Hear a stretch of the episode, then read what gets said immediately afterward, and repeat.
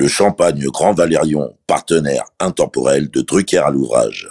L'abus d'alcool est dangereux pour la santé, à faire pétiller avec modération. Bonjour, c'est Michel Drucker.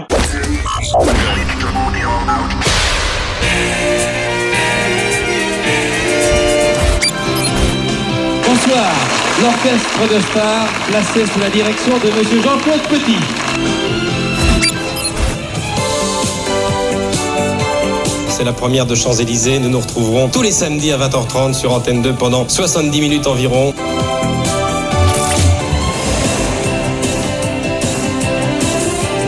Mylène Farmer. Mesdames et messieurs, nous sommes heureux de vous offrir une demi-heure avec Madonna. Poussine, il est là avec Alexia, Anne-Laure, Karine, Mario, Pierre, la troupe, salut Joe. Sur France 2. Bonsoir Michel. Notre cadeau de Noël, génial idée. Votre accueil, c'est le cas de le dire, me va droit au cœur. 55 ans de mémoire télévisuelle collective en une collection prestige de 50 épisodes. Michel a vraiment mis Drucker à l'ouvrage.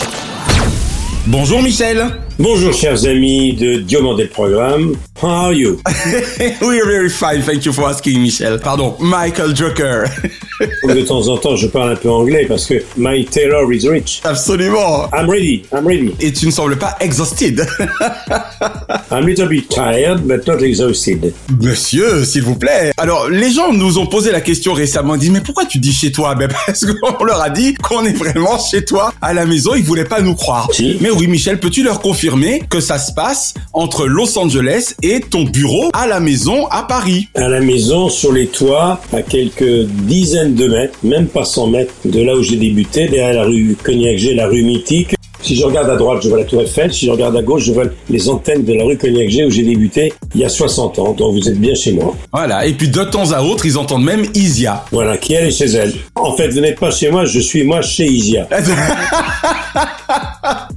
on peut dire ça comme ça. Et puis ponctuellement, effectivement, on se retrouve dans la maison des Galières. Donc on ne ment pas aux gens, ils sauront tout. Donc merci en tout cas de nous accueillir chez toi pour un numéro de Dallo, Drucker à l'ouvrage, consacré cette semaine à l'un des monstres sacrés, précisément, on peut le dire, de l'audiovisuel français, dont tu fus l'assistant personnel. De la présentation des journaux télévisés de l'ère ORTF à celle des événements spéciaux, via la co-animation de jeux populaires, Léon Zitrone, alias Big Léon, savait tout faire, y compris mettre la pression sur ses collaborateurs. Alors puisque nous avons la chance d'avoir aujourd'hui le plus intime d'entre eux à notre micro, nous allons redécouvrir ensemble ce monument du PAF. Alors Michel, Big Léon, Big Pression, nous allons enfin tout savoir. Première remarque Michel, il n'y avait que Léon Zitrone, tu confirmes, hein, pour tirer sa révérence le jour de son anniversaire. Pourquoi il a tiré sa révérence le jour de son anniversaire? Il sera né un 25 novembre et parti un 25 novembre. Eh oui, le 25 novembre, absolument. Eh oui, avec lui. Adieu Léon. Léon Zitrone nous a quittés hier soir, le jour même de ses 81 ans. En milieu de semaine, il avait été hospitalisé au Val-de-Grâce à Paris pour une hémorragie cérébrale. En guise de préambule pour la nouvelle génération, les moins de 20 ans peuvent pas connaître ses souvenirs, il faut rappeler qui était Léon Zitrone. Léon Zitrone a été dans les années 60-70 jusqu'à 75 à peu près, évidemment un monstre sacré de la télévision. On peut le comparer à Ed Sullivan aux États-Unis, à Johnny Carson. Ou à Larry King. Ou à Larry King. Larry King ou Dan Rather. Dan Rather. Il cumulait toutes les spécialités en même temps, ce qui est très rare. Il était d'abord connu comme le plus célèbre des chroniqueurs mondains, bien avant Stéphane Bern. Eh ouais. Il mariait les têtes couronnées, il les enterrait aussi, souvent c'était les mêmes. Journaliste, animateur d'intervilles, commentateur de courses de chevaux, de mariage et d'enterrement des grandes ce monde, il savait presque tout faire dans un style et avec une voix si particulière. Il commentait le Tour de France, le patinage, il présentait le journal télévisé à 20h, à 13h et dans la nuit. Il commentait le tiercé, il faisait interville. Le concurrent de Chantilly se rapproche de l'âge du cheval d'un an, alors que le concurrent de Compiègne s'en rapproche de deux années. Le point donc à Chantilly, faites les comptes maintenant. Bref, c'était quelqu'un qui savait tout faire et faire bien. C'était la polyvalence même, l'éclectisme même, et je l'ai rencontré à cette époque-là. Il n'avait pas d'assistant personnel, mais il avait de l'affection pour moi, pour une raison très simple, hasard de ma vie. Drucker à l'ouvrage. Alors précisément Michel, raconte-nous comment tu fis connaissance de ce polyglotte bardé de diplômes. Alors il n'était pas bardé de diplômes, il était bardé de certitude déjà. oui. Je crois qu'il avait fait du droit, il avait voulu être avocat et il avait été rayé du barreau pour une raison qu'on ignore. On n'a jamais su pourquoi il avait été rayé du barreau. Ça veut dire qu'il se destinait à la profession d'avocat, ce qui veut dire que l'art oratoire, c'était... C'était déjà son point fort. C'était son point fort. Alors Léon Zitron est d'origine russe, eh Il parle ouais. plusieurs langues, dont le russe. Il aimait que ça se sache. Avec l'autorisation du président de la République, C'était quelqu'un qui est arrivé à la télévision sur le tard. Toute cette génération, que ce soit Zitron, que ce soit Coudert, que soit Chapat, que ce soit Decomte, que ce soit Pierre Belmar, tous ces monstres sacrés de l'époque ont commencé par la radio. Et quand ils sont arrivés à la télévision dans les années 60, ils avaient déjà entre 35 et 45 ans. Ce qui effectivement, pour l'époque, n'était pas très jaune, on peut le dire. Voilà, absolument.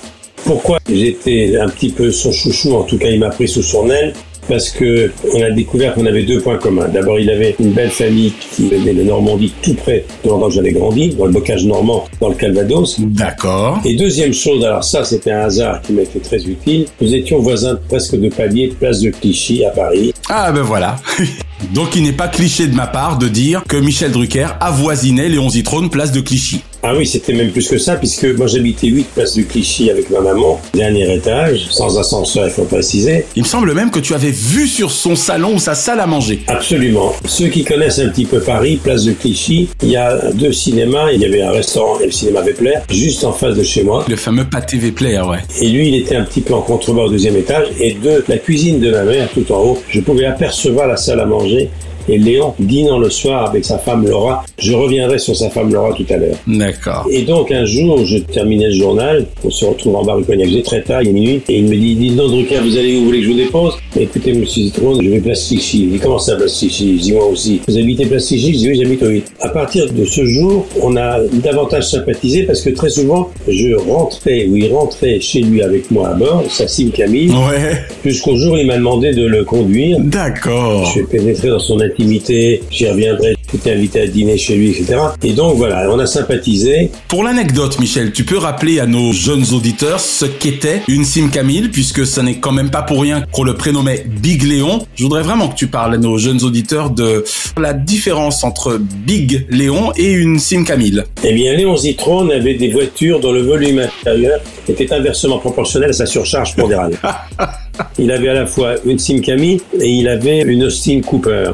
D'accord. Il fallait un chausse-pied, il pesait 120 kilos pour l'entrée. Donc, puisqu'il y avait le festival de télévision à Monte Carlo, donc on est arrivés tous les deux. Il avait loué une toute, petite voiture. Donc on était, c'était comme, vous voyez, mais petit, plus petit que ça, c'est pas possible. Puisque tu parles de la Sim Camille, je vais vous raconter une anecdote immédiatement parce que j'ai pas raté ça. Léon Zitrone était la première star de la télévision et qui a pris de plein fouet ce vedettariat nouveau né de cet instrument Magique, ouais. révolutionnaire qui était la télé. Il était devenu très très égocentrique. Il y avait un sondage dans les années 65 quand je suis rentré de l'IFOP sur les personnalités préférées des Français qui était annuel. En tout cas, les plus populaires. D'accord. Il y avait le général de Gaulle, Jean Gabin et Michel Morgan.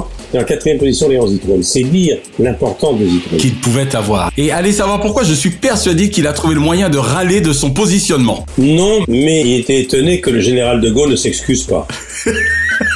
Mais Léon, il était comme ça, et donc il touchait tous les publics. Pourquoi? Parce que le journal télévisé, il y avait une seule chaîne à l'époque. Une seule chaîne, et oui. Bonsoir mesdames, bonsoir mesdemoiselles, messieurs, bonsoir. Nous aurions aimé en ce soir de réveillon, en cette veille de Noël, vous présenter un journal totalement différent de nos éditions habituelles. Plein pot à 20h, c'était la, la grande messe du journal de 20h, même si c'était encore en noir et blanc. Le tiercé l'après-midi, il touchait un monde considérable. Le tiercé pris télé 7 jours avait la victoire de Ministrel que Pierrette Bresse vous donnait hier ici comme son premier choix. Interville, n'en parlons pas. Le Tour de France, n'en parlons pas. Et quand on demande quelle est la splendeur du cyclisme, eh bien Merckx vous en donne la réponse immédiatement. Et la vie de la reine d'Angleterre, n'en parlons pas. Les caméras de direct permettent bientôt de suivre de nobles événements. Ici à Londres, le couronnement de la reine Elisabeth. Eh ouais. Donc tous les registres, en fait. Donc il avait une audience considérable, tout le monde le connaissait puisqu'il touchait tous les publics. Et dans cette Sim Camille, un jour, quand on rentrait le soir, ça c'était une anecdote extraordinaire. J'en ai 10 sur Léon, mais je vais essayer de faire court, sinon je peux te faire deux heures uniquement sur les anecdotes, qui toutes sont authentiques. Certaines d'entre elles, je les racontais dans mon précédent spectacle, et je raconte des nouvelles encore dans mon spectacle actuel, d'où la Sim Camille. Il baisse la glace comme ça, il hurle. Je vous interdis de me reconnaître Et Léon, un jour, nous rentrons place Clichy un peu plus tôt. Il est 18h, il y a un monde fou. On passe à la gare Saint-Lazare, le printemps, les grands magasins. Les grands boulevards, ouais. Les grands boulevards. Et il voulait faire des tests de popularité pour savoir si on le reconnaissait très vite. Ah, mon Dieu. Il demandait de ralentir. C'était rue Chaussée-d'Antin, au milieu des grands magasins près de la gare Saint-Lazare. Il me dit, Trucard, arrêtez-vous au bureau de tabac. Je trouvais ça bizarre, il fumait pas. Je m'arrête, il sort de la voiture. Moi, je reste l'attendre dans la voiture. Ouais. Et au bout de même pas cinq minutes, tous les gens qui sortaient des grands magasins, les stations de métro, l'heure de pointe, une foule énorme autour de lui comme une rockstar. D'accord. En réalité, je venais d'assister à son premier test de popularité. Il me demandait de m'arrêter souvent pour savoir combien de gens viendraient vers lui en un minimum de temps. D'accord. Si j'osais le jeu de mots le concernant, on pourrait dire un test de popularité grosseur nature. Ah oui, carrément. C'est un type excessivement bien cultivé, il connaît beaucoup de choses et par conséquent, on apprend certaines choses avec lui. Et au point de dans les cérémonies euh, officielles, il est réellement sensationnel. C'est un homme qui, qui plaît, quoi, quand il cause, quoi. Il a l'air sympa, quoi. Moi, je trouve que c'est un homme qui est intelligent. Et un jour, il m'a demandé une chose extraordinaire. Il m'a dit, Drucker, trouvez-vous pas que les rétroviseurs de Massine Camille sont trop petits? J'ai dit, Monsieur Zitron, c'est des rétroviseurs d'origine. Ben oui. Débrouillez-vous, montez-moi des rétroviseurs plus importants. Je comprenais pas pourquoi. Donc j'ai fait le tour de Paris. On m'a dit, mais non, finalement, difficile, il y a un petit mécano qui accepte de me mettre deux rétroviseurs, presque des rétroviseurs de camionnette. D'accord. Donc extrêmement plus large. On, on dirait deux oreilles de chaque côté de Massine Camille. Ça a dénoté complètement. En réalité, j'avais compris très très vite. Il me demandait de ralentir quand on passait devant les magasins, en passant des groupes de passants, en regardant dans le rétroviseur. Il voulait voir les réactions. Non, il voulait voir le nombre de gens qui se retournaient. Et il me disait ralentissez, ralentissez, ralentissez. C'était ça les bons citrons. Et un jour, en sortant des grands magasins, donc il était là, je vois un attroupement, et là des gens face à Citron, c'est comme si c'était face à la plus grande salle du monde, avec un petit garçon dans sa main qui sort chargé de paquets des grands magasins et qui dit oh regarde. Il dit ça à son fils qui en a rien à foutre puisque le fils il est arrivé à la hauteur du genou de Citron. Mais oui. Oh oh ce Citron, c'est pas possible. Il dit ne bougez pas, le petit va vous reconnaître. Et le petit n'avait rien à foutre. Et le petit comprend pas pourquoi il y a tellement de monde. La mère s'élève après le gamin. Tu vas le reconnaître quand Citron Le gamin se met à pleurer. Oh, le pauvre. Moi je sors, je suis sidéré de voir ça, je me précipite. Et je dis qu'est-ce qui se passe? Il y a un policier qui arrive, qu'est-ce qui se passe Qu'est-ce qu'il y a madame? Il voit Citron, il pense qu'il y a eu un attentat, une agression. Et la mère a eu une réaction extraordinaire devant tout le monde. Elle dit non, non, non, c'est rien, c'est rien monsieur l'agent. C'est Léon Citron qui fait un scandale parce que le petit l'a pas reconnu. Oh la vache. C'était la vengeance. Oh mon Dieu. Ah c'est terrible. Enfin, des anecdotes comme ça, je connais Il y pas. en a plein. Donc Léon était imbu de lui-même, il était obséquieux avec les puissants, tyranné avec les petits. Essayez de nous dire qu'elle avait des ennuis et que nous avons tout arrangé. C'est tout ce qu'on vous demande. Monsieur, vous êtes grossier. Mais madame, vous êtes conne Et j'ai fait mille choses avec lui. Bon, on va continuer d'en parler. Juste avant la question suivante, j'ai souvent entendu cette légende urbaine. Je voudrais que tu la confirmes ou que tu l'infirmes. Serait-il vrai qu'il aurait dit un jour à une passagère, alors qu'il était une fois de plus dans une colère noire, peut-être d'ailleurs en ta présence, va savoir, et que la dame justement était heureuse de pouvoir le rencontrer, il lui aurait répondu, Madame, je vous interdis de me reconnaître. J'étais là. Donc c'est vrai alors Je trouve cette phrase quand même magnifique, magnifique d'égocentrisme et de suffisance. Non seulement c'est vrai, la chute est encore plus irrésistible. Et je raconte cette anecdote sur scène tous les week-ends, sur mon nouveau spectacle, et les gens hurlent de rire. On est dans la cime Camille. Nous sommes un dimanche. Je dis nous. On n'a pas le temps de déjeuner, on a fait le journal télévisé de 13 heures. À l'époque, pas de portable, pas d'ordinateur, rien. Et c'est moi qui suis là depuis 6 heures du matin. Le journal télévisé de 13 heures. L'Assemblée nationale adopte un projet de loi donnant au gouvernement carte blanche pour lutter contre le gaspillage de l'énergie. Nous vous résumerons ce texte qui doit encore être présenté au Sénat. Mon dieu, il n'arrêtait jamais quoi. Ça me rappelle quelqu'un, tiens. Ensuite, le journal de 20 heures. Ouais. Il durait 20 minutes. Ensuite, sport dimanche. Léon, il m'a présenté, il y a 30 ans, jour pour jour, un soir de janvier à 8h20, dans Sport Dimanche. Et Sport Dimanche suivait le journal de 20h, présenté par Léon. et le grand film du dimanche soir, et vers minuit, Télé Nuit. Léon faisait le journal de 13h, le journal de 20h, le journal de Télé Nuit. Mon Dieu. Je ne sais pas si nous sommes à l'antenne. Je n'en ai pas la moindre idée, mais euh, si nous y sommes, eh bien je dois vous dire que d'une part, il y a pour le début de cette année 1966 un gigantesque embouteillage place de la Concorde. Il venait sur le plateau Sport Dimanche, juste après son journal, pour commenter le tiercé, et surtout, c'est pas un détail, l'après-midi vers 15h, nous allions à Auteuil, à Longchamp ou à Vincennes pour commenter le tiercé en direct. C'est hallucinant. D'accord. vous aurez du mal à trouver une place. Le départ du prix d'Amérique va être donné dans quelques instants. L'épreuve reine du trotting mondial rassemble 18 concurrents, 12 Français et 6 étrangers. Et un jour, il me dit, Drucker, dimanche, avant d'aller à Hauteuil, après le journal, nous allons déjeuner dans la voiture, dans la contre-allée d'Anne du Bosquet, tout près de la rue Cognac. J'ai le temple de la télé où tout est né. Et me voilà en février 65, il est 13h30, on a fait le journal télévisé, je suis crevé. Eh oui, pour cause. Il s'installe dans sa voiture, il se met à la place du conducteur, moi derrière, et je lui mets un bavoir, et il commence à engloutir dans un Tupperware des tripes à la mode de Caen.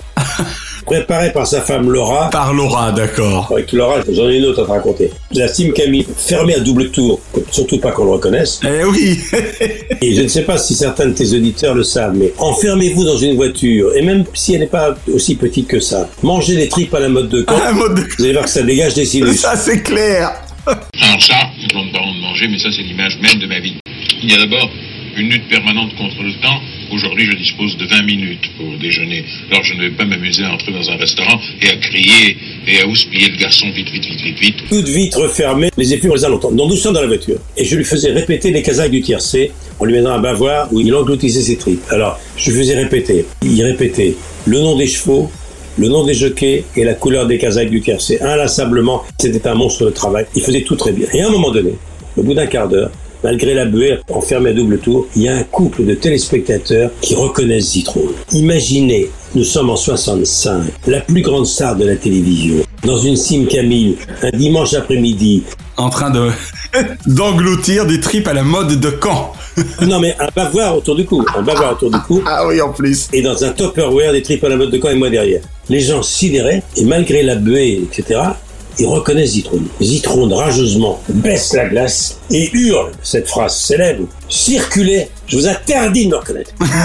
Je vous interdis de me reconnaître. Je suis ici en privé. J'ai le droit de déjeuner en paix avec mon collaborateur car nous travaillons. Circuler, c'est un lieu privé. Vous ne voulez pas circuler? Très bien. Eh bien écoutez, à partir de maintenant, je vous raye de la liste de mes téléspectateurs. oui Il fait un signe avec une croix en disant vous de la carte. Drucker, il surtout Drucker. Notez les noms. Comment vous appelez Comment vous appelez La famille Poirier. Très bien. Ah, ça c'est énorme. Énorme. Je raconte ça sur scène. Alors, les poiriers. Écoutez, écoutez bien les poiriers. Je vous raye de la vie. Jusqu'à aujourd'hui, j'avais 7 millions de téléspectateurs. À partir d'aujourd'hui, j'aurai 7 millions moins de poiriers. Et tout ça, c'est une rafale de tripes que les poiriers, bien entendu, recevaient en pleine poire. Ah, Pardonne-moi. C'était ça, Léon, mais j'en ai d'autres. Ah oui, c'est extraordinaire, vraiment. J'en ai d'autres pour tout à l'heure. On me dit que dans la rue, il disait aux gens, je vous interdis de me reconnaître. Oui, moi j'ai vécu avec lui ça. C'est vrai? Ah oui? Drucker à l'ouvrage. On va rester justement avec les chevaux puisque l'anecdote les concernait directement. Léon Zitrone précisément avait déjà quasiment 40 ans lors de sa première apparition en télévision oui. et même 41 ans et demi à son premier journal télévisé le 6 mai 1956. Et à quelle heure? T'as pas donné l'heure, t'as pas donné la température. Oui bah tu peux te moquer de moi en l'occurrence à quelle heure à quelle heure? Bah probablement à 19h58 hein voilà. Toc. Oui mais quel temps faisait-il le 6 mai 56 Est-ce qu'il faisait 23 degrés? Ah, je pourrais te surprendre Michel. Alors Michel, d'où lui venait justement cette passion pour l'hippisme, pour les chevaux? Il avait aucune passion pour les chevaux, il avait la passion de la télévision. Mais près de Paris, il n'y a pas que Vincennes. Ainsi, l'hippodrome d'Anguin donne en été un grand meeting international. On lui confiait quelque chose, il le faisait à merveille. Oh, tout simplement, d'accord. Et, et, il apprenait ça très bien. D'accord. Le patinage, il connaissait pas, il allait pendant 15 jours à Colomba, à une patinoire. Ah oui, il s'immergeait quoi. Il s'enfermait tous les jours avec des patineurs professionnels et il était incollable sur le patinage. Oui, son programme des championnats du monde sur la musique des ballets moïsiennes. Axel, pour commencer. C'était un tel pro. Donc contrairement à toi et moi, par exemple, qui sommes passionnés vraiment par le 7e art, lui, c'était pas vraiment la même chose. En fait, il faisait bien le job, tout simplement. J'avais demandé un jour, le jour de ses 50 ans, j'étais tout jeune, j'avais dit, Monsieur Citron, c'est moi qui avais été lui chercher un cadeau, une collecte pour son cadeau. Je n'ose pas vous dire ce qu'on lui a offert, il était tellement obséquieux avec les gens de pouvoir qu'on m'avait demandé d'aller trouver de lui acheter un gilet rayé avec une broche et du cirage. Oh. Un mot pour que les pompes du ministre de l'Information brillent bien ce soir. Oh mon dieu. À l'époque, on y allait. Hein. Mais la grande famille de la télévision a toujours été cynique, hein, finalement. Incroyable. Et donc, je lui avais demandé, Monsieur Zitrone, j'ai 23 ans, 22 ans, vous en avez 50. Est-ce que vous pensez que je serai encore à la télévision quand j'aurai 50 ans? Vous vous êtes toujours vous voyez avec Léon? Ah, toujours. Jusqu'au bout, d'accord, ok. Même Laurent Ruquier, je le vous vois. Ah oui Il y a des gens que je ne peux pas tutoyer. Ah, ça c'est marrant. Claude Darger, qui avait 60 ans, je le tutoyais, mais Zitrone, je ne pouvais pas. D'accord. Et je lui avais dit, est-ce que je serai encore à la télévision, donc dans 30 ans puisqu'il avait 50 ans. Et quelle fut sa réponse? Il m'avait dit ayez pour spécialité de ne pas en avoir, ce qui veut dire Hmm. soyez un véritable couteau suisse, soyez polyvalent, éclectique, Eh ouais. soyez capable d'interviewer un boxeur et un président de la République avec la même aisance. Il a eu le temps de voir à quel point tu as suivi ses conseils Remarque oui, hein. J'ai suivi ses conseils à la lettre. Il m'avait dit deux choses. Un, soyez polyvalent. Deux, ne jamais insulter l'avenir. Trois, renseignez-vous qui couche avec qui. Exactement, ça tu nous l'avais effectivement raconté déjà. Mais tu vois, somme toute, il n'avait pas si tort que ça. Hein. Pour un monsieur issu d'un milieu qui n'était absolument pas numérique, car on rappelle, hein, les années 60, on était bien loin d'Internet, il avait déjà raison sur pas mal de points. Bien sûr, c'était un monstre sacré et on lui confiait le Tour de France pour répéter, pour s'entraîner. Il faisait cinq étapes sur la moto, chez les suiveurs, dans les voitures techniques, des mécanos, pour tout connaître et il était incollable sur le vélo et il était génial. aussi bon que les spécialistes. Eh ouais. C'est ça où il était fort. Mesdames, Mesdemoiselles, Messieurs, bonjour. Ici Mourins, ville nouvelle en Béarn, d'où vous recevez les images de l'hélicoptère alors qu'un homme entre dans la légende du cyclisme Alors justement, reparlons maintenant un petit peu de l'aspect journaux télévisés en ce qui le concerne, parce que ça n'a l'air de rien, mais il faut se replacer dans le contexte. Hein. Ça a démarré en 1959 pour lui, donc 18 années tout de même de présentation de journal télévisé, en comptant évidemment celle de reprise sous l'autorité de Jean-Pierre Elkabach. J'y tiens parce que je crois qu'en ce qui me concerne, c'est plutôt là que je l'ai découvert avec mes parents, puisque c'était à partir de 1979 et que j'avais 7 ans. Donc mes souvenances de Léon Zitrone derrière un micro de journal télévisé remontent forcément à cette époque pour moi, même s'ils sont diffus. En tout cas, pas mal, hein, on peut dire, pour une carrière entamée dans ce fauteuil en 1959. Oui, où il y avait très peu de téléspectateurs. Il y a eu un 368, il a été viré. Mmh. J'y reviendrai dans quelques instants. Le comeback a été très difficile, la fin de carrière a été très pénible, mais il a surtout été l'homme d'Interville aussi. Eh oui, on en parlera. C'est-à-dire que sa grande popularité venait qu'avec Simone Garnier et avec Guy Lux. Et Guy Lux, bien sûr. Il commentait Interville d'une façon extraordinaire. Non, non, non, ne commencez pas, monsieur, je vous en prie. Vous avez raison de vouloir gagner pour Saint-Amand, mais laissez-moi vous donner le départ. On peut y aller, messieurs. Alors, vous commencerez à mon top. Ah oui, moi c'est là que je l'ai d'ailleurs aimé, avec cette scène mythique où le pauvre perd ses lunettes, on en parlera. Guy, oui, je n'y vois plus rien, je n'ai rien à l'œil, mais l'on m'a cassé mes lunettes. Par conséquent, nous allons voir comment nous allons faire le tir à la corde. Un jour, je l'accompagne dans ces querelles de clochers qui faisaient battre le cœur de toute la France, et je l'accompagne, voilà. Et pendant la répétition, il veut éviter une vachette ou un jeu dont seul Guy Lux avait le secret. Il fait un faux pas, il pesait 120 kilos et il tombe lourdement en contrebas d'une fosse d'orchestre de 3 mètres de profondeur. Aïe, aïe, aïe, aïe. Moi, je m'approche, terrifié. Je dis, Monsieur Citron, ne bougez pas. La civière, les pompiers, le SAMU, les médecins. Il garde son micro pour que dans toute l'arène, on l'entend gémir. Alors, il gémit, il gémit. Et Guy Lux qui dit, Mesdames et messieurs, on arrête la répétition. Léon, Léon vient de tomber. Léon vient de tomber. Mon Dieu, mon Dieu. Et moi, je m'approche de lui. En contrebas, je dis, Léon, moi qui étais déjà hypochondriaque, ne bougez pas, Léon. Ne bougez surtout pas. On s'occupe de vous. Alors il gêne dans son micro, hein. il prend son micro pour bien qu'on entende le Un, un, un. Alors moi je me précipite, tout le monde dit mon Dieu, il s'est cassé la colonne vertébrale, c'est très grave. Un. Et là il me dit non, non, non, non Drucker, que personne n'approche, personne n'approche. Les photographes d'abord. Il a eu la une de la presse populaire France Dimanche ici Paris. Attends, c'est sérieux? Mais bien sûr, et bien entendu il n'avait rien. Il est resté à terre jusqu'à l'arrivée. des- je ne crois pas. Oui, et il disait les photographes d'abord. Il y a un photographe qui est arrivé, pouf, c'était la Provence au Nice ce matin. Mais c'est extraordinaire. Il a fait la photo, un quart d'heure après, non, non, ça va mieux, ça va mieux, ça va mieux. Et à Interville, quand on lui a cassé ses lunettes, il y a quelqu'un qui a lancé un cacahuète, qui lui a cassé ses lunettes, il hurlait devant 8 millions de gens. On m'a cassé mes lunettes. Eh ouais. Mes lunettes, alors il disait, Je ne vois plus rien. je, je ne vous entends plus. Et il disait, Ah non, mais l'important, c'est que vous me voyez. Je ne vous vois plus non plus. Je ne vois plus non plus. Et à un moment donné, il a dit, ah, ah, prévenez les miens. Prévenez les miens.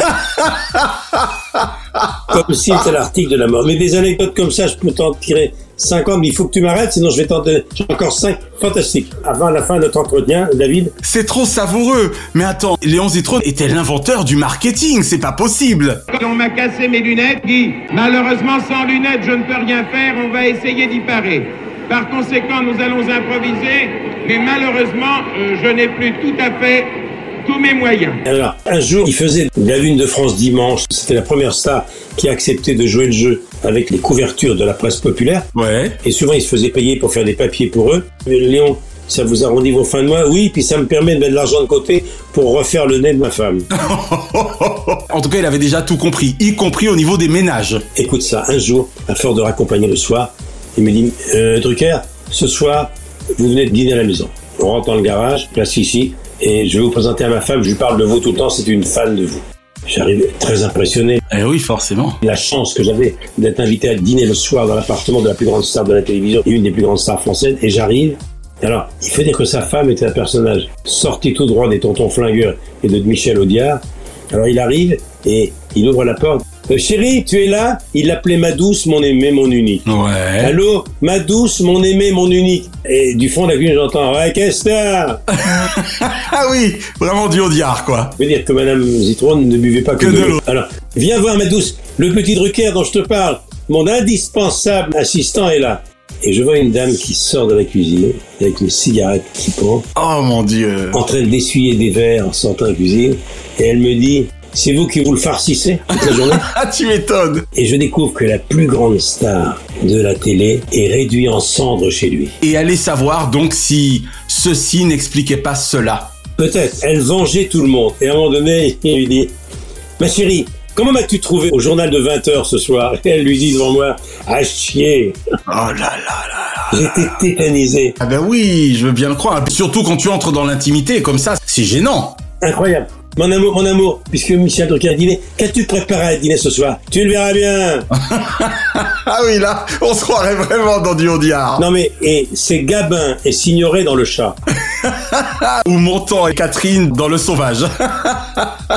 Magnifique. Mais il avait une grande tendresse pour elle. Elle l'aimait beaucoup.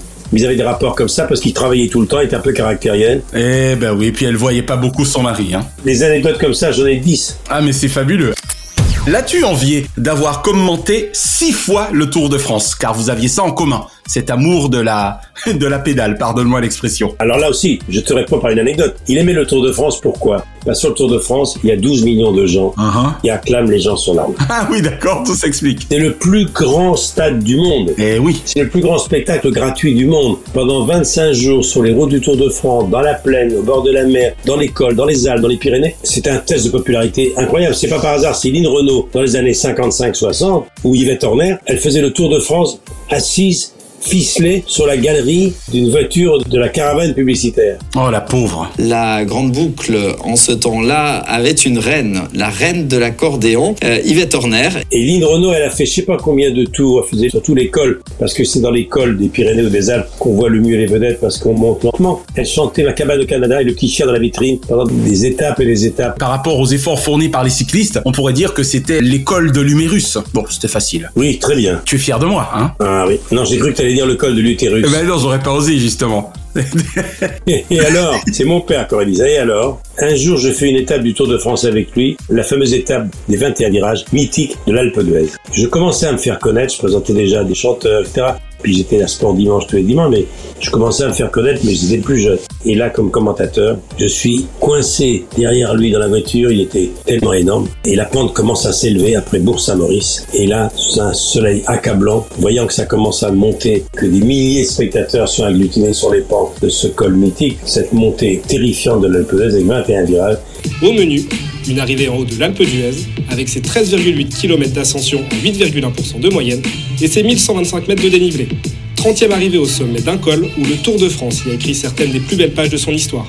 Alors là, dès que la foule est là, il ouvre le toit ouvrant. Sous le soleil de plomb, donc. Je suis là, assis derrière, j'entends Ah, Citrone, regarde, c'est Citrone, c'est Citrone. Il n'y a pas les portables à l'époque, les gens couraient essayer de faire des photos. C'est Citrone, c'est Citrone. Pendant ce temps-là, Eddie Merckx et Poulidor passaient inaperçus. C'est incroyable. Bravo Merckx Et si je le dis comme ça sur l'antenne avec mon enthousiasme, je dois vous dire que pendant les 100 km où j'ai suivi, mais où tout moins je précédais Merckx, où j'étais devant lui dans ma voiture. Et on entend Zitron, Zitron. Et là, il sort de la voiture en plein soleil et il bénissait ses téléspectateurs comme le pape sortant de sa papa mobile. C'est Zitron, c'est Zitron. Il y avait un orgasme à chaque virage. Incroyable. Et à quatre ou cinq virages du sommet de l'Alpe d'Huez, et à un moment donné, on entend Regarde, c'est Zitron, regarde, regarde. Et à un moment donné, on entend Oh, mais dis donc, c'est le petit Drucker. Ah, quand même. il s'assoit furieux, il me dit Vous avez de la famille dans le coin Sous-entendu, seuls des membres de ta famille pourraient te reconnaître. C'est fabuleux. Ah, c'est extraordinaire. voilà mes tours de France avec lui. Il faisait le tour de France car c'était un bain de popularité pour lui. N'empêche que je veux ma réponse, élève Drucker. L'avez-vous envié en ce qui concerne ces six fois les commentaires? Euh, Moi, j'ai fait deux tours de France comme suiveur. Je commentais pas la course. Je faisais le plateau de fin, le vélo club Café Chancel à une époque où Gérard Rolls plus tard. Ouais. Et j'invitais, je choisissais pendant la course un malchanceux que j'invitais le malchanceux. Donc j'ai fait deux Tours de France. Je n'ai pas envié pour une raison très simple. C'est que le Tour de France, il est évidemment extraordinairement pénible pour les coureurs, mais pour les suiveurs, c'est une des épreuves les plus fatigantes. Ah, je veux bien le croire. Du journalisme sportif. Oh oui. Il fait froid, il fait chaud. C'est trois semaines, hein. Il fait 35 degrés dans la vallée, dans les Alpes, et il fait 2 degrés au sommet des cols. Euh, il y a du vent, il y a la pluie. C'est donc très éprouvant. Très sollicité, on n'a pas le temps de manger vraiment. On revient du tour lessivé. Il faut être jeune pour faire ça. Exactement. J'invite d'ailleurs nos auditeurs à écouter notre numéro consacré avec toi donc à la planète vélo. Drucker à l'ouvrage, planète vélo. Drucker à l'ouvrage. Alors Michel, si tu as su lui emboîter le pas sur les divertissements, que ne l'as-tu, avec le temps, jamais imité sur la présentation du journal télévisé? Ça restera sans doute euh, peut-être ton petit regret, j'ai l'impression. Ah, le journal, j'ai failli le faire quand j'ai fait Studio Gabriel, c'était El Kabash, mon patron. Et ouais. Il m'avait dit, fais-moi l'access prime time pendant quelques années, puis après, tu continueras dans la foulée et tu feras le 20h. Et je n'ai pas fait le 20h, d'autres l'ont fait, le Niso, Gérard Roche, beaucoup ont fait le 20h. Je ne le regrette pas, ma nièce Marie l'a fait plus tard, il y a donc un Drucker qui a fait le journal quand même. Exactement. Le journal de 20h, Marie Drucker. Bonsoir à tous, il est 20h, bienvenue, voici les titres de l'actualité de ce dimanche soir. Mais le journal télévisé, c'est une vraie contrainte. On n'a pas le temps de faire autre chose. Ça, c'est on clair. lance des plateaux, on est un peu le steward, on passe les plats. Et ça m'aurait plu à une époque, ça m'aurait angoissé quand même parce que je trouvais pas que j'étais assez costaud pour le faire, il faut quand même une connaissance de l'actualité internationale. Et quand j'étais prêt à le faire, j'avais plus le temps parce que j'étais déjà embarqué. Dans autre chose, exactement. D'abord Jean Champs-Élysées, ensuite Ursule Gabriel, et puis après par ça 90 et puis D'accord. Aucun regret, sincèrement, aucun regret à avoir. D'autant moins que les journalistes du journal télévisé ou les journalistes femmes qui le font sont des lecteurs de prompteurs. Voilà, exactement. Et puis, quoi qu'on en dise, comme tu le disais, c'est quand même absolument chronophage. Alors, comment Guy Lux et Léon Zitrone se seront-ils connus et compte tenu du caractère trempé de chacun, comment s'entendaient-ils dans les faits? Ils étaient aussi que l'autre et ils formaient un très bon duo. Guy Lux était une star dans sa catégorie. Eh bien, qu'est-ce que c'est? Mon Dieu, qu'est-ce que c'est? C'est un schmilblick, vous le savez depuis hier soir, depuis que notre ami Pierre Dac vous en a donné une définition. Ben, ils sont connus un peu par interville. Tout le monde connaissait Guy Lux, bien sûr. Guy Lux qui était très inventif. Donc c'est Guy Lux qui a souhaité euh, Zitrone, j'imagine. Hein Oui, oui, c'est Guy Lux qui a souhaité Zitrone. Il a eu du nez quand même. Hein Comme il a souhaité Couder, Simone Garnier, comme il a souhaité Anne-Marie Pesson à une époque. Eh ouais. À chaque fois, il a fait des duos. Simone Garnier est votre serviteur. Oui, la patinoire olympique où Monsieur Lafitte a eu la gentillesse de nous accueillir pour présenter ce premier Internet 1964. Oui, aujourd'hui, mesdames, mesdemoiselles, messieurs, bonjour d'abord. Aujourd'hui, seconde demi-finale de notre jeu, la région du plus fort. Il avait toujours de bonnes idées. C'est vrai que tous les deux, c'était deux monstres sacrés. hein. C'était les deux plus grandes vedettes de la télévision. De l'époque, bien sûr. Associés à 20h30 dans un jeu tellement populaire. C'est la première fois que deux stars qui n'étaient pas rivaux, parce qu'ils n'étaient pas sur le même registre. Oui, c'est ça. L'un était à l'info, l'autre était au divertissement. L'autre était un monstre sacré de la télévision capable de tout faire. Et Guy Lux était un homme de divertissement, de jeu, qui a fait Ring Parade, tous ces jeux musicaux, le palmarès des, des Des chansons. chansons, ouais. Leurs deux clientèles, ça faisait beaucoup. D'accord. Alors, pour le coup, tu as finalement déjà répondu via une ou deux petites anecdotes à la question suivante, puisque je voulais te demander si tu l'avais assisté dans ses débuts sur Interville et Interneige dans les années 60. La réponse est visiblement oui. Pas Internet, j'ai fait qu'Interville. Qu'Interville, d'accord. Parvenait-il tout de même, malgré son égocentrisme, à se montrer courtois à l'endroit de Simone Garnier? Restait-il gentleman? Non, il était capable d'être très gentleman. Gentleman. Ce que j'ai dit tout à l'heure, c'est vrai. Il était plutôt obséquieux avec les puissants et plutôt tyrannique avec les petits. Il était très, très, très impressionné par le pouvoir. À l'époque, il songe même à se présenter comme candidat à la mairie de Paris. Pourtant, on lui reproche sa complaisance envers le pouvoir. Il se fait même traiter de larbin. Pouvait-il te faire rire? À l'insu de son plein gré, comme disaient les guillemets. Ah, ah, ok, d'accord. Il m'a fait beaucoup rire, c'est-à-dire que on lui faisait des gags avec Jacques Vendroux, qui était un affreux Jojo. On lui a fait croire que le Labrador de Giscard d'Estaing s'était échappé de la cour du parc de, l'Élysée Ouais. et que le président était aux abois pour qu'on retrouve son chien. C'est le cas de le dire, hein, aux abois. Bravo, Michel. Donc on lui a fait une fausse dépêche. Et bien entendu, il l'a lu. Oh mon dieu. Quand il a vu que c'était Giscard, il a dit, Mesdames, Messieurs, une information qui va toucher ceux qui sont proches des animaux, qui sont des êtres vivants, comme vous le savez. Le Labrador noir du, du président de la République s'est échappé du parc de l'Élysée. Il y a mis toutes les formes, hein, j'imagine. Si vous habitez le 8e arrondissement et si vous voyez ce Labrador, vous feriez infiniment plaisir à notre président, qui, comme vous le savez, aime beaucoup les animaux. Tout ça était bidon. Giscard verrait en ça, il disait, vous avez retrouvé votre chien Il est jamais parti. C'était Léon. C'était aussi Vendroux, hein. On le piégeait tout le temps. Visiblement, il n'était pas plus rancunier que cela. C'était surtout, on s'inclinait devant un tel talent, un tel professionnalisme. Drucker à l'ouvrage. Alors, précisément, Michel, comment était-il perçu par ses proches collègues et par sa direction? Parce que là encore, probablement deux angles de vue radicalement différents, j'imagine. Les collègues le jalousaient, il y en a qui étaient fâchés avec lui. Il a été en bisbis avec Claude Darger, qui était un monstre sacré de l'époque, à qui on doit les commentaires inoubliables de la vie des animaux de Frédéric Rossif, qui était le premier documentaire animalier de l'histoire. Périlleux est le chemin du scarabée solitaire. Son fardeau, composé de bousses d'herbivores, attire vite la convoitise des pillards. Claude Darger commentait le tennis, il avait une voix très particulière, il était assez âgé. Claude Darget, c'est pas le maître de Zouzouille C'est pas lui dont il a fallu dresser le chien, Claude Darget? J'allais y venir. Ah bah... L'arsouille. L'arsouille, voilà. J'étais pas loin avec Zouzouille. Allez, raconte tout ça encore. Claude Darger détestait Zitron parce qu'après les accords d'Évian en 62, Claude Darger, qui était très Algérie française, qui avait des idées politiques bien tranchées, a eu l'audace et l'inconscience, sachant que ça lui couperait sa carrière, de terminer le journal télévisé le jour des accords d'Évian, la fin de la guerre d'Algérie quand même. Et il a dit, ah oui là, euh, une information également que je vous renvoie à votre journal habituel, et, et il a minimisé cette information qui était très importante. La conclusion du cessez-le-feu en Algérie. Les dispositions adoptées pour que les populations y disposent de leur destin. Il l'a fait volontairement. Il a dit voilà, messieurs, je vous remercie de votre attention. Bonsoir ou plutôt adieu. Il s'est suicidé donc en direct. Et donc c'est Léon qui a pris sa place. Il lui en voulait beaucoup. Il détestait Léon. Et Larger adorait les animaux. Il avait un chien qu'il avait recueilli, un SDF qui était mort et qui lui avait laissé ce chien en mourant. Il s'appelait Larsouille. Un petit bâtard très intelligent, très drôle, et qui, parlait dans tous les sens. D'ailleurs, comme son pauvre maître n'était plus là et qui, bien entendu, comme beaucoup de SDF, ne buvait pas non plus que de l'eau, on disait toujours que Larsouille avait picolé avec son maître également et que Larsouille était tout le temps bourré. Oh. C'était celui qui trouverait Le gag le plus énorme. de gag pour emmerder Zitron. Darger me dit un jour, Michel, tu sais ce que tu vas faire? Tu vas dresser Larsouille pour qu'il aille un jour pisser en direct sur les pompes de Zitron en direct. Pendant le journal. J'ai pris ma tâche très au sérieux, j'ai fait appel à un dresseur. Vous étiez de belles peaux de vache tous autant que vous étiez quand même, hein Oui, oui. Et alors, j'ai dressé avec un dresseur professionnel. J'ai appris d'abord à Larsouille à se familiariser avec l'odeur, l'atmosphère du bureau. Mais je crois que même Vendroux était une fois de plus de la blague, hein Vendroux était de toutes les blagues. Mais voilà. Tu vas dresser l'arsouille pendant plusieurs mois pour qu'un jour, quand il sera prêt, il aille pisser sur les pompes de Zitron en, di- en direct. En direct Et alors donc je dresse Larsouille pendant des mois sans que Léon s'en rende compte. Pendant qu'il était au journal ou pendant qu'il était à visionner des sujets pour le journal et on savait que la place était libre, il rentrerait pas à son bureau pendant deux heures, on dressait d'abord Larsouille et allait pisser sur la porte du bureau de Zitron pour se familiariser avec l'odeur du Zitron. Le signe était très simple, Larsouille, le zizi, le zizi, le Zitron. Le zizi, le zizi, le Zitron. Il savait qu'il fallait faire pipi sur la porte. Bref, tout ça marchait très bien. Le jour J, leur H arrive, toute la maison est au courant, tout le monde guette et on aurait donné une fortune au caméraman pour qu'au moment où Larsouille allait pisser sur les ponts du Zitron, on puisse montrer. Il y avait un plan du caméraman.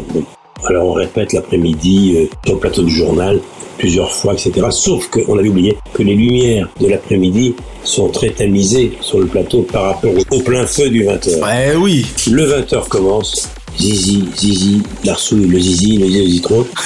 Ébloui par les projecteurs. Larsouille a pas piqué, il a pissé sur mes pompes à moi. Bien fait. On n'aura jamais vécu cette scène. Alors pour répondre à ta question, il y a beaucoup de confrères qui le jalousaient.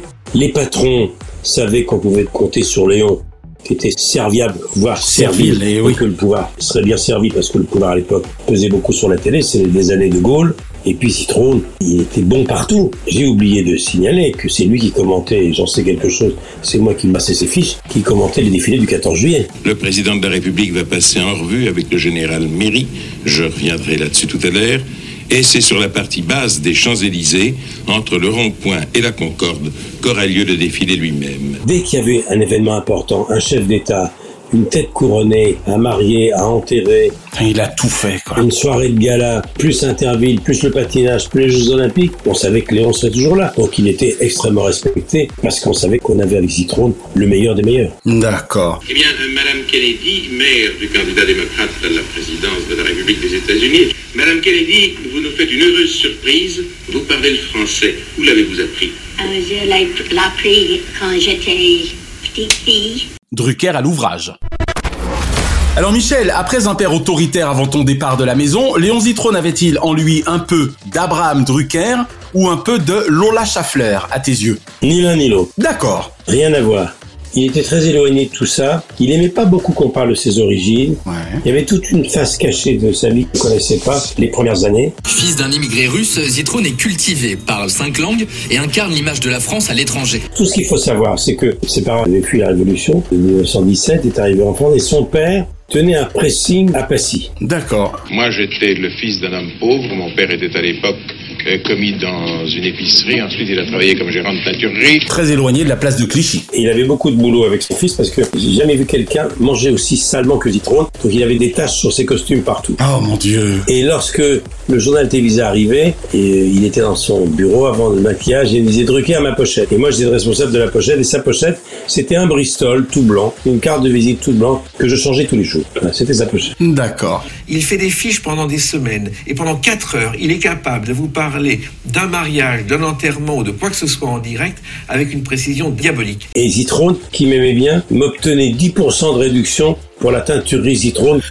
J'avais des fringues à nettoyer, nous étions quelques-uns à faire nettoyer nos vêtements à la teinturerie Zitrone parce que Zitrone avait des prix. C'est gentil. Eh ben, il avait le sens du commerce. hein. Donc du coup, tu n'avais pas le sentiment, parce que pourquoi j'ai posé cette question, c'est que en étant devenu son assistant, son disciple pratiquement, vu que tu étais encore jeune et que tu avais quitté la maison plutôt gamin, on le rappelle, hein, à peine à 17 ans, je pensais que tu avais un peu trouvé en lui comme une sorte de père spirituel, et j'avais envie de savoir si pour le coup, il y avait en lui un peu plus de papa Drucker ou de maman Lola, mais apparemment rien. Non, il faut dire que je le voyais surtout pour le boulot. Hein. Moi, je suis allé chez lui une ou deux fois seulement. Il m'aimait beaucoup. Mais je le voyais surtout dans son bureau et dans la Cime Camille quand on rentrait place Clichy. Il était débordé. Moi, j'étais un petit jeune qui travaillait autour de lui. Il y avait d'autres assistants. J'étais sans doute son préféré pour toutes les raisons que j'ai évoquées plus haut. Mais je le voyais pas beaucoup non plus parce que c'est quelqu'un de débordé, de très sollicité. Donc pour le coup, avec le recul, Michel, c'était pas prévu parmi mes questions, mais quand je t'entends, tu lui es donc finalement fort reconnaissant parce que j'ai le sentiment qu'après tout, en dépit de toute son arrogance ou de sa suffisance professionnelle, peut-être même humaine, tu as le sentiment qu'il a su... Avec moi, il était formidable. Voilà, il a su t'accorder du temps finalement, qu'il ne semblait pas nécessairement accorder aux autres. Non, il m'a surtout laissé l'approcher et le suivre. Déjà, avoir cette intimité de savoir qu'on était voisins place de Clichy, que je rentrais souvent avec lui en voiture et que je l'accompagnais de temps en temps, rien que ça, c'était un privilège extraordinaire. Il m'a dit, écoutez, Drucker, j'ai rien à vous apprendre, vous êtes un instinctif, suivez-moi, ouvrez les yeux et ouvrez grand vos oreilles. Et regardez comment je travaille. Allez apprendre. Rien que ça, c'était formidable. Je le regardais travailler. Quand on commentait le défilé du 14 juillet, j'étais à côté de lui. C'était extraordinaire. J'étais juste à côté. Il disait Mesdames, Messieurs, et voici maintenant la Légion. Tac La fiche de la Légion, je lui donnais comme un chirurgien recevait ses instruments de l'infirmière. Ouais, c'était réglé comme du papier à musique, quoi. Et voici les chats. Tac Et voici maintenant les parachutistes. Et voici maintenant la gendarmerie. Il m'a appris à travailler, en fait. Le président va descendre de voiture. Les troupes présentent naturellement les armes. C'est la sonnerie au champ. Quand on voit l'école d'où tu viens, on comprend mieux pourquoi jamais tu n'aurais pu ou tu ne pourrais travailler avec un téléprompteur. C'est hors de question. Impossible. Et c'est la meilleure école. Il m'a appris l'impro. Il me suivait de temps en temps. Il regardait mes émissions de divertissement. Je me dis, Monsieur Zitrone, je sais que les divertissements, vous n'aurez pas le temps de regarder ça samedi. Si vous avez le temps, regardez un quart d'heure. Ouais, c'est génial. Et il m'appelait Drucker. Je vous ai regardé pendant 20 minutes le samedi. Deux fausses de syntaxe. Bonne journée. Je t'ai jamais posé cette question, en tout cas pas depuis que je n'ai pas eu la chance de venir te faire la piste dans ton bureau. Tu t'es mis à l'informatique dans ton bureau ces dernières années? Très peu. Si, mais j'ai une tablette sur laquelle je t'appelle en ce moment. Exactement. Mais je suis pas réseaux sociaux. Je passe pas beaucoup de temps. J'ai la chance, évidemment, d'avoir des collaborateurs que tu connais extrêmement brillants là-dessus. Oui, qui gèrent tout, bien sûr. Tu as un très beau site internet. Et je ne veux pas être dépendant de ça. Et tu as bien raison. C'est-à-dire que je ne veux pas passer ma vie sur un téléphone. Donc je fais le minimum. Là, pour la première fois, ça va te faire sourire, mais bon, je vais avoir un compte Instagram pour faire des petits flashs pour ma tournée. Je suis le rappeur kiffeur, viens t'asseoir dans le canapé. Gabriel s'est mazoumé, plein d'artistes y sont passés. Eh ben, comme quoi, ça fait plaisir en tout cas. Mais je suis d'ancienne école. Mais oui, et c'est la meilleure. Moi, j'ai à écrire moi-même. Non, je fais le minimum, je sais. Bien sûr. T'en as été le témoin avec Naya. T'as divine Taya le nombre de fois que je te demande de me renvoyer trois fois un truc. Tout à fait. Oui, enfin trois, t'es gentil, hein, mais bon. Je fais le minimum. Le minimum, voilà. Je sais lire un mail et envoyer quelque chose. Et en même temps, heureusement que nous avons autour de nous des gens dont c'est la passion, puisque regarde, aujourd'hui, si toi, Naya et moi pouvons faire cela, c'est bien parce que, en ce qui me concerne, les femmes de ma vie, à savoir notamment Shina et Naya, s'occupent de tout au plan numérique. Évidemment. Je ne vais pas m'en plaindre. Drucker à l'ouvrage. Alors si je venais à peine d'avoir 23 ans le jour de sa disparition, le 25 novembre 95, étant moi-même d'un 22 novembre, tu étais à ton top médiatique avec Studio Gabriel. Avait-il eu le temps, je parle donc toujours de Léon Zitrone évidemment pour ceux qui nous rejoignent, de te dire sa joie quant à ton parcours depuis les 30 dernières années Il me l'a pas dit à moi. J'ai eu au téléphone de temps il m'a dit Michel, c'est formidable ce qui vous arrive, j'entends que des bonnes choses sur vous, les gens vous aiment. En revanche, il en a beaucoup parlé à d'autres. D'accord. Ça m'est revenu dans des interviews. Il disait que sa grande fierté, c'est d'avoir vu un gamin. Mais il me l'a pas dit à moi. D'accord. Je suis tombé sur une interview il y a pas tellement longtemps où il disait le plus travailleur que j'ai rencontré, le plus sérieux et le plus ambitieux, mais qui avait les moyens de ses ambitions et qui n'a jamais été un arriviste, il me citait moi, ce qui me touchait beaucoup. Forcément. En revanche, j'ai été très triste. J'ai connu avec lui l'après 68 où il a été viré, on a été tous été virés. Mais moi j'étais jeune, j'avais 26, 27 ans. Lui il était déjà âgé. Et ouais. Il a eu du mal à revenir, c'était le début de la fin, il est revenu par la radio seulement, RTL et puis un peu voilà. C'est pour ça que c'est bien ce qu'a fait Jean-Pierre Elkabach en 79. Et, et c'est vrai que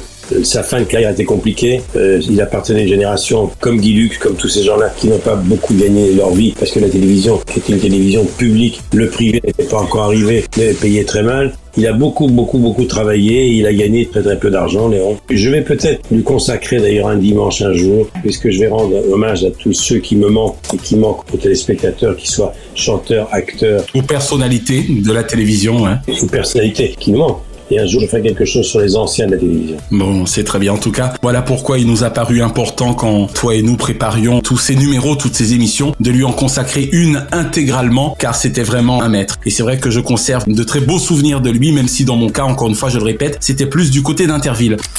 Alors, un petit instant douloureux s'il en est, ou peut-être pas d'ailleurs, parce que les critiques sont parfois aussi constructives, mais quelle est la pire critique qu'il t'ait jamais directement formulée? Je ne vous ai pas regardé l'autre jour, ce que vous avez fait ne m'intéressait pas. Oh ah, il pouvait être vachard quand même, hein. enfin pardon, vachette. Non, non, non, mais il m'a dit, écoutez Drucker, je suis désolé, j'ai pas regardé votre émission de l'autre jour, ça ne m'intéresse pas. Il était franc de collier. En réalité, c'est pas ça finalement que je vais te répondre. Il m'a simplement dit un jour, Drucker, je vous ai vu l'autre jour, vous vous relâchez un peu. Je dis pourquoi Il me dit, j'ai trouvé euh, votre vocabulaire, c'est appauvri. Ah oh Faites attention. Michel Arnaud, ma productrice qui m'a lancé dans le bal divertissement, m'avait dit devant tout le monde, Drucker, rappelez-moi qu'à Noël, je vous offre un dictionnaire des synonymes. Aïe aïe aïe Ah oui quand même hein. Ça remet les idées en place, hein. Ouais, c'est sans doute pour tout ça que t'es quand même un sacré bûcheur depuis toutes ces années. Il faut jamais oublier ça. Bien sûr. Pas tous les jours faciles à ce milieu, mais bon, en même temps, je pars toujours du principe que ce sont parfois grâce à des personnes comme ça et à leur dureté qu'on devient ce qu'on devient également. Il faut surtout de la part de ces gens-là, bien entendu, accepter la critique. Bien sûr. Tellement meilleur que nous. Drucker à l'ouvrage. Alors précisément, après le dur moment, un peu de douceur, quelques grammes de finesse dans ce monde de brut, Michel, quel est le plus beau compliment qu'il t'ait jamais fait? Ah, il m'a dit, ma femme m'a dit Michel que vous vieillissez bien. Ah, c'est mignon ça. J'étais très content. Tu m'étonnes. Elle pouvait avoir également de l'élégance derrière sa clope. Alors Michel, antépénultième question, Léon Zitrone fait-il encore partie des gens de télévision que tu admires le plus aujourd'hui? Ah oui, oui, oui, sûrement. La jeune génération devrait visionner les journaux télévisés de Léon Zitrone, ses reportages, le Tour de France, Interville, le patinage. On n'a pas fait mieux, mais même des gens comme Frédéric Mitterrand, quand c'est des grands chroniqueurs mondains quand il le fallait, ou Stéphane Bern, te diront que Léon Zitrone a ouvert la voie. Il faut que je vous dise qu'il arrivait à Léon Zitrone de se mettre sacrément en colère. Écoutez cet extrait, c'est un peu osé. Je vous dis merde Allô Ah, écoutez, taisez-vous un petit peu, vous nous avez déjà emmerdés la première fois, et maintenant vous continuez. Foutre Dieu, madame, mais nous avons arrangé l'affaire de votre fille. Léon Zitrone, c'est aussi Lady Diana, c'est aussi les obsèques de Churchill, c'est aussi la couronne d'Angleterre. C'est aussi les têtes couronnées. D'où l'excitation des commentateurs de l'époque. Léon Zitrone en tête. Il y a des moments privilégiés dans les battements du cœur. Ils ont senti que si quelque chose devait arriver, ce serait beaucoup plus sérieux qu'une amourette. Pour le grand public, il y a tout un public qui ne sait pas que Zitrone a fait interview. Il y a un grand public qui ne sait pas que Zitrone a commenté Tour de France. C'est pas le même public du tout, mais il y a un public qui sait. Pour les grands événements. Voilà, et c'est vrai que Léon, qu'est-ce qu'il aimerait être là aujourd'hui pour pouvoir nous raconter le duc d'Édimbourg? À sa façon. Les mots MAUX de, de la Sa Majesté la Reine d'Angleterre, il adorait ça. C'est clair. Ça, il faisait ça très très très très bien. Alors, qu'aurais-tu aimé qu'il sue à ton propos depuis le 25 novembre 1995, c'est-à-dire euh, jour de son départ? Ta carrière était tellement longue depuis cette date, qu'aurais-tu aimé qu'il sue à ton sujet depuis cette date? Qu'à la question que j'avais posée à 22 ans, et il en avait 50, Monsieur Zitrone, est-ce que vous pensez que je serai encore là dans 30 ans, c'est-à-dire à 50 ans? Ben, Je serais content qu'il sache que je suis là depuis 60 ans. Là, il aurait été très content. C'est clair. Drucker à l'ouvrage. Dernière question, Michel. Depuis toute cette décennie, qu'as-tu le plus en toi de Léon Zitrone? Je crois que la puissance de travail, le souci du détail et le côté artisan du métier. Je me sers pas beaucoup d'informatique, etc. Bien entendu, j'ai des assistants qui travaillent très très bien, mais il m'arrive encore, la veille d'une émission, de rédiger moi-même. C'est ça, tu écris beaucoup. Ouais, de rédiger moi-même ou de prendre des petites notes que mon assistant tapera le lendemain sur un carton et taper plus clairement, car j'ai une écriture de médecin. Et ça, ça me vient des zitrone. Par exemple, il y a un petit que j'ai gardé pendant que je te parle.